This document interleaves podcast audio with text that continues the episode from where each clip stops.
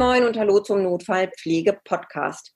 In der von mir ja angefangenen Reihe Pandemie, Corona aus dem Blickwinkel unterschiedlichster Berufsgruppen in der Notaufnahme habe ich heute zu Gast den Tobias Hoffmann.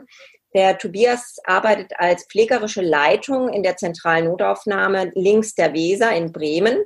Die Notaufnahme hat ähm, auch noch angegliedert eine Beobachtungsstation mit 13 Betten. Das Krankenhaus links der Weser in Bremen ist ein Klinikum der Schwerpunktversorgung mit dem Schwerpunkt Herz und Geburt. Wir haben ungefähr so 28.000 Patientenkontakte im Jahr. Und der Tobias, der vielleicht noch ergänzend was sagt, ist Fachkraft für Notfallpflege. Er ist Anästhesie-Intensivpflegefachkraft, eine Ausbildung zum Case Manager gemacht und ähm, auch eine Ausbildung zum Leitung einer Pflegeeinheit, also hat schon eine ziemlich lange Schulungskarriere hinter sich. Hallo Tobias, sei gegrüßt. Hallo. Ähm, ich habe mit einer Reihe begonnen, die sich beschäftigt, und zwar hat, ist die Intention so ein bisschen, dass ich das Gefühl habe, in Politik und Öffentlichkeit wird tatsächlich der Stellenwert der Notaufnahme in dieser Pandemie ähm, nicht richtig dargestellt. Es ist immer von einem Knick an Patientenzahlen die Rede. Das mag sein, dass das tatsächlich so war. Da kommen wir sicherlich gleich nochmal drauf. Aber meine, mein Empfinden ist eigentlich, zumindest ist in meiner Notaufnahme so, dass wir eigentlich nicht weniger zu tun hatten. Jetzt würde ich ganz gern von dir mal wissen, kannst du vielleicht so kurz Revue passieren lassen, wie sich deine Arbeit von Beginn an der Pandemie vor allen Dingen deine Arbeit als Leitung in der Notaufnahme verändert hat. Hat sie sich überhaupt verändert? Warst du vielleicht in irgendwelchen Gremien mit integriert? Kannst du das mal so ein bisschen Revue passieren lassen? Ja, kann ich machen. Als ich gehört habe in den Medien sozusagen, dass es in China losging mit der Pandemie beziehungsweise mit dem Covid-Virus, sind bei mir gleich sozusagen schon, bevor es hier eigentlich ein aktuelles Thema war, schon Alarmglocken angegangen, so dass ich schon meine Bestände für meine Notfallaufnahme ähm, habe erhöht, gerade was Schutzausrüstung angeht. Großer Teil ähm, aus China kommt und ich einfach da auf Nummer sicher gehen wollte. Mhm. Dann spitzte sich die Lage sozusagen hier bei uns immer mehr zu, ja noch viel mehr in Süddeutschland. Wir im Norden sind ja noch ganz gut davongekommen. Ähm, und dann war so am Anfang, dass ich immer ähm, sozusagen mir Termine bei unserer Geschäftsführung geholt habe, um auf das Thema überhaupt hinzuweisen, was am Anfang noch ein bisschen naja, ganz hinten anstand. Da gab es dann noch wichtigere Themen. Zwei Wochen später war Covid nicht mehr wegzudenken.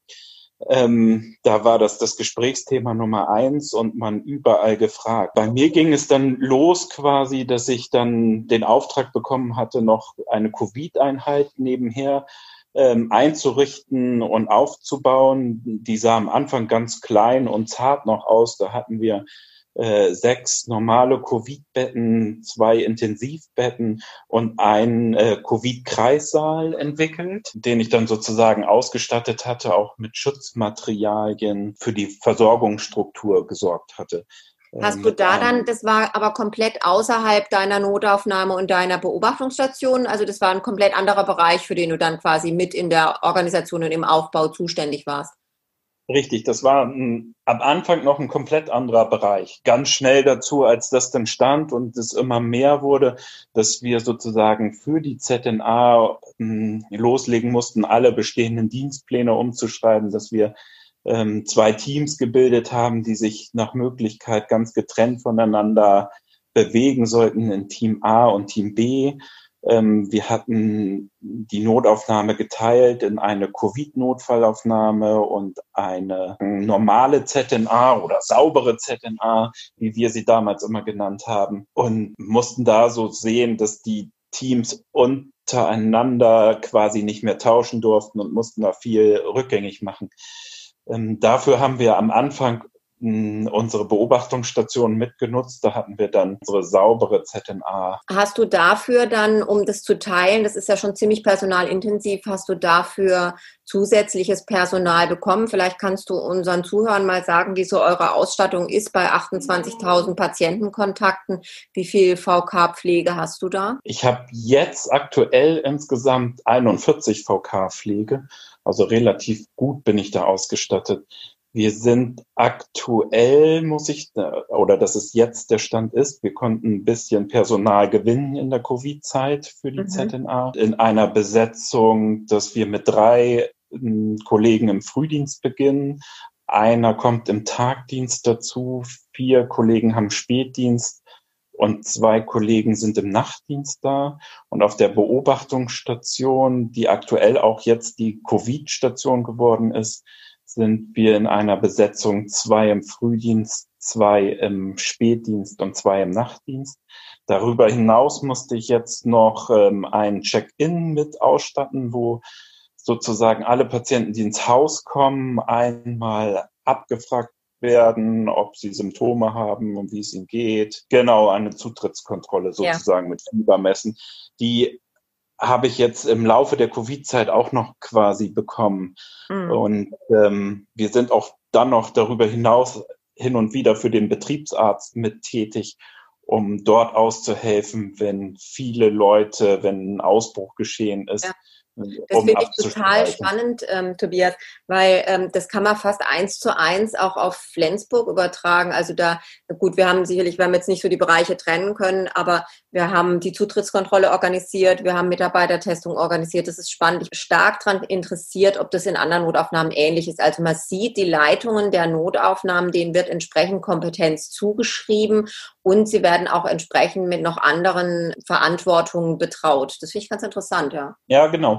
Das war bei mir auch so. Ich bin dann erst als Stabmitarbeiter in den Krisenstab mit aufgerückt, in dem Bereich Versorgung bei uns, der für die Schutzmaterialien und fürs Desinfektionsmittel und so weiter zuständig mhm. war und bin auch äh, Stabschef des Stabs Versorgung ähm, aufgestiegen und war für die gesamte Verteilung und Organisation und das Heranschaffen der Schutzausrüstung für die gesamte Klinik zuständig, was nicht ganz einfach war, weil wir doch einen großen Engpass hatten, äh, gerade was Händedesinfektionsmittel anging. Ja. Und was FFP2-Masken anging, da war es dann meine Aufgabe täglich, mir noch die Belegungslisten anzugucken, zu gucken, wie viel Pflegefälle, wie viel Isolationen auf den Stationen sind, um dann punktgenau eigentlich die Bereiche alle mit ähm, Schutzausrüstung zu versorgen. Ja. Das war, das klingt zwar jetzt so ganz einfach, es war aber doch ein ziemlich großer Druck, auch der da äh, auf einen wirkte, weil ja alle Angst hatten und nach Möglichkeit ohne Ende Schutzausrüstung haben wollten und man ja nur begrenzt was da hatte und alle nach Möglichkeit versorgen wollte und da, wo man es brauchte, sozusagen ja auch Schutzausrüstung hinliefern wollte. Zu dem Zeitpunkt hatten wir zwei Covid-Stationen, die dann natürlich bevorzugt auch mit Schutzausrüstung versorgt werden mussten, aber alle anderen wollten ja auch was haben. Ja, das heißt also, du bist für deine, für dein Team nicht mehr ganz so greifbar gewesen, wenn man das vielleicht so sagen kann. Also es geht ja nur, wenn man entweder gute Gruppenleitungen hat oder das Team wirklich eigentlich ohne einen fast gut läuft. Und ich glaube, da sind wir in Notaufnahmen ziemlich gut davor, dass die Teams eigentlich ziemlich gut laufen und die uns, glaube ich, auch vertrauen, dass wir sie entsprechend ja versorgen mit den entsprechenden Informationen und wie du schon richtig sagst, mit dem entsprechenden Material. Wie hat sich denn für deine Mitarbeiter die Arbeit verändert? Haben die tatsächlich runtergehende Patientenzahlen gehabt oder habt ihr Leute gehabt, die ins Corona freischicken konntet? Also ich denke mal, du wirst sicherlich Überstunden gemacht haben. Wie sieht es da bei deinen Mitarbeitern aus? Haben die Mitarbeiter eher weniger zu tun gehabt oder würdest du sagen, die waren durch diese viele Isolation eher belasteter? Also die waren auf jeden Fall belasteter, äh, schon alleine an der Wust der Informationen. Es kamen eigentlich täglich neue Informationen und neue äh, Anordnungen, wie äh, verfahren wurde, so dass die sich ständig auf was Neues einstellen mussten. Wir hatten eine kleine Phase, wo sie mal weniger zu tun hatten. Da hatten wir einen Lockdown in der Klinik ah, okay. äh, bei ein, zwei ähm, positive Fälle da hatten, wo wir erst die Infektionsketten kontrollieren mussten, ähm, was wir allerdings relativ schnell im Griff hatten. Ich hatte News-Ticker eingerichtet bei uns über SharePoint, wo dann jeder Zugriff drauf hat, wo ich immer sämtliche neuen Informationen tagesaktuell immer reingegeben habe. Quasi die Informationen, die ich aus dem Krisenstab, wo ich dann ja täglich an den Sitzungen teilgenommen habe, direkt gleich ans Team weitergegeben habe. Es gab immer so eine Zweiteilung für mich dass ich sozusagen morgens erst ähm, S4 Versorgung im Krisenstab gemacht habe und dann ab nachmittags ZNA. Und ich habe da tatsächlich viel Überstunden gemacht. Aber die Kollegen, denen musste man auch sehr viel und da zoll ich ihnen nochmal Respekt. Äh, dass sie das alles so toll gemeistert haben, weil wir doch die Klinik abgeschlossen haben, wir an allen zentralen Punkten saßen, doch mit ganz vielen neuen Mehraufgaben betraut worden sind und das irgendwie kurzfristig von Tag zu Tag sich immer änderte und sie sich immer umstellen mussten. Äh, da bin ich ganz stolz auf mein Team, dass die das so gemacht haben. Und ich glaube, so ging es allen Leitern der Notfallaufnahmen. Ja, ja. also ich bin, ich finde es auch total schön, dass du das nochmal sagst, weil vielleicht hört ja doch der ein oder andere deines Teams auch sich den Podcast nachher an. Und ich finde, das kann man nicht oft genug sagen, dass ähm, unsere Teams einfach spitze waren in der Zeit. Wenn du jetzt mal ja. blickst auf die Zukunft, ähm, der Herbst naht, die Erkältungszeit naht, vielleicht so eine ganz persönliche Einschätzung deinerseits, ähm, mit was für einem Gefühl gehst du dieser Zeit entgegen? Vielleicht kannst du da noch eine kurze Einschätzung geben. Ja, ich habe keine Bauchschmerzen. Ich glaube, dass es uns wieder treffen wird. Wir bereiten uns auch gerade wieder vor. Ich habe diese Phase jetzt, wo es besser ging, genutzt, wieder Schutzmaterialien ranzuschaffen. Aktuell trennen wir gerade wieder unsere ZNA in zwei Bereiche, in sozusagen Covid-Einheit und saubere Einheit. Das hatten wir zwischendurch zurückgefahren werden aber noch nicht die Teams trennen. Ich glaube, dass es uns erwischen wird, aber ich glaube, dass wir gut vorbereitet sind, weil wir einfach in Notfallaufnahmen ein gutes Team sind. Das ist ein total schönes Schlusswort, Tobias. Ähm, ich fand es ganz interessant, deinen dein Einblick auch in deine Arbeit als Leitung und besonders schön den Dank nochmal an deine Mitarbeiter. Ganz, ganz herzlichen Dank dafür, dass du dich zur Verfügung gestellt hast. Und ähm, ja, dann wünsche ich euch, haltet die Ohren steif. Ich denke, wir schaffen das. Danke, das denke ich auch und ich habe das gern gemacht.